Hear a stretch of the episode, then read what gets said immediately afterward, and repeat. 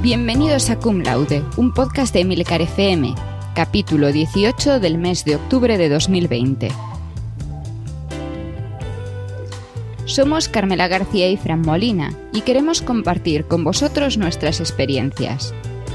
Cum Laude es un podcast mensual en el que hablaremos de la vida académica, lo bueno, lo malo y lo que nunca se cuenta. Pero hoy, como ya habréis notado, Fran no está conmigo, porque este va a ser un capítulo en el que os voy a traer un tema que nos afecta a los dos, cosa que explicaré al final, pero que quiero contar desde mi punto de vista. El tema de hoy es el burnout, quemarse, vaya. Quemarse es uno de los grandes peligros de la vida académica. En los 17 capítulos anteriores hemos ido desgranando diferentes aspectos de nuestra vida en la academia os hemos contado cómo fueron nuestros comienzos, algunas aventuras, ese agobio de la tesis doctoral. Y sí, a veces os hemos contado algunas cosas malas, pero no lo más gordo. La vida académica puede llevarte antes o después a ese punto de saturación en el que es muy difícil no caer del todo. Porque como os hemos dicho muchas veces, esto no es un trabajo normal, es más bien un estilo de vida. Y te tiene que gustar mucho, pero es que además tienes que ser capaz de aguantar. El estilo de vida académico tiene muchas ventajas. En general sueles tener bastante libertad. Y lo que haces se dice que es siempre para ti. Nunca vas a dejar de aprender. Y si tienes una mente curiosa, es el tipo de trabajo ideal Además vas a poder viajar, vas a conocer a un montón de gente y vas a recibir un montón de estímulos. Pero el estilo de vida académico también tiene muchos inconvenientes. Como tienes esa libertad, también implica que tienes libertad para trabajar 24 horas al día. Y si no lo haces, te irás quedando atrás, porque recordemos que trabajas para ti vas a tener que estar aprendiendo constantemente, quieras o no. Y cada día que te desconectes habrás perdido tiempo. Tendrás que viajar, probablemente hacer estancias en otros países, lejos de tu familia, pero ya sabéis, eso del espíritu aventurero y todo eso. Hasta hace unos años, esos inconvenientes se juntaban solo en los primeros años de la vida académica, y poco a poco te podías estabilizar, y respirar un poco más. Ahora eso de estabilizarse es un concepto que ya no se lleva, así que lo normal es estar muchos más años vagando en tensión, hasta el punto de que cada vez leo más artículos sobre jóvenes investigadores que van a formar su grupo y que tienen más de 45 años. Y eso suele querer decir que hasta los 44 estaban sin saber qué iba a ser de su vida después. Fran entró al sistema cuando todavía te podías estabilizar antes, y yo entré cuando lo de estabilizarse era un mito. Con esto podéis ver que existen unos años en la vida académica que pueden generar mucha tensión. Para ejemplificar qué es el burnout, os voy a contar una historia de una persona muy cercana. Os voy a contar la historia de Ana. Ana es una estudiante de tesis de un país con menos recursos. Tras haber sido becada para estudiar en el extranjero, consiguió un contrato para hacer su tesis en otro país, dejando a su novio atrás. Es decir, familia en un país, novio en otro y ella sola en un tercero.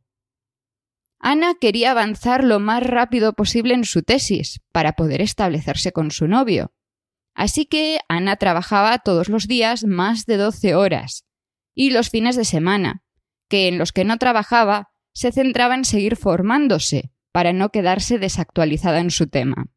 Aunque de vez en cuando visitaba al novio, en cuatro años solamente disfrutó de 20 días de vacaciones, que ni siquiera, porque al igual que en las visitas a su novio o a su familia, no dejaba de leer artículos, porque no podía perder el hilo. Cuando Ana tenía resultados y tenía que centrarse en darle forma de artículos publicables, Ana ya no podía más. Su cabeza no le permitía pensar.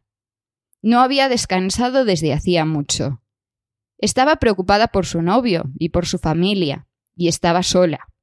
Y lo peor es que sabía que cuando por fin todo esto acabase, se enfrentaba al vacío, porque no sabía si iba a encontrar un nuevo trabajo con solo esos artículos, que no iba a ser suficiente. Así el cerebro de Ana dijo basta y ella se sumió en una depresión.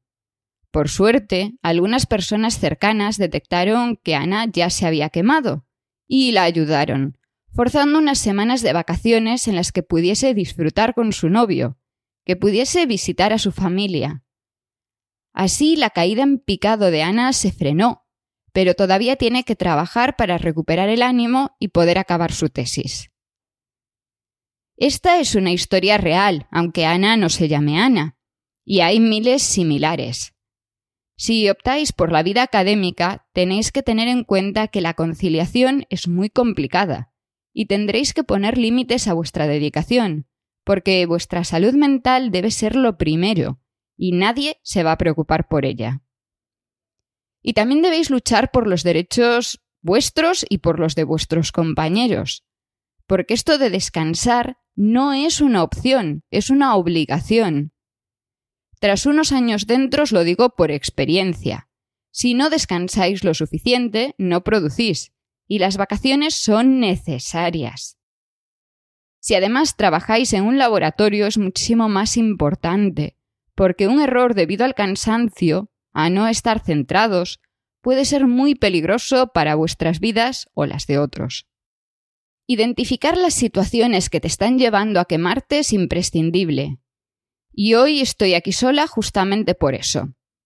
De forma independiente, tanto Frank como yo hemos llegado a situaciones que requieren que cambiemos un poco el rumbo de nuestras vidas.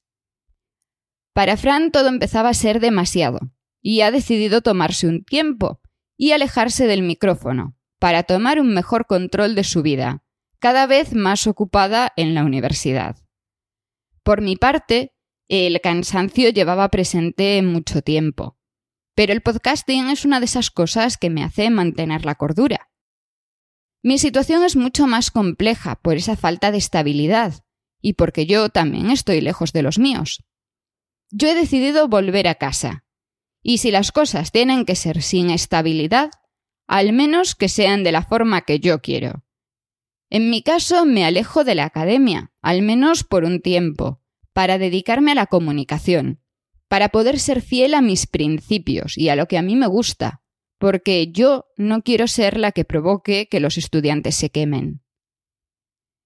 Esto no quiere decir que cum laude no pueda seguir existiendo, pero teniendo en cuenta la situación, se va a quedar en stand-by.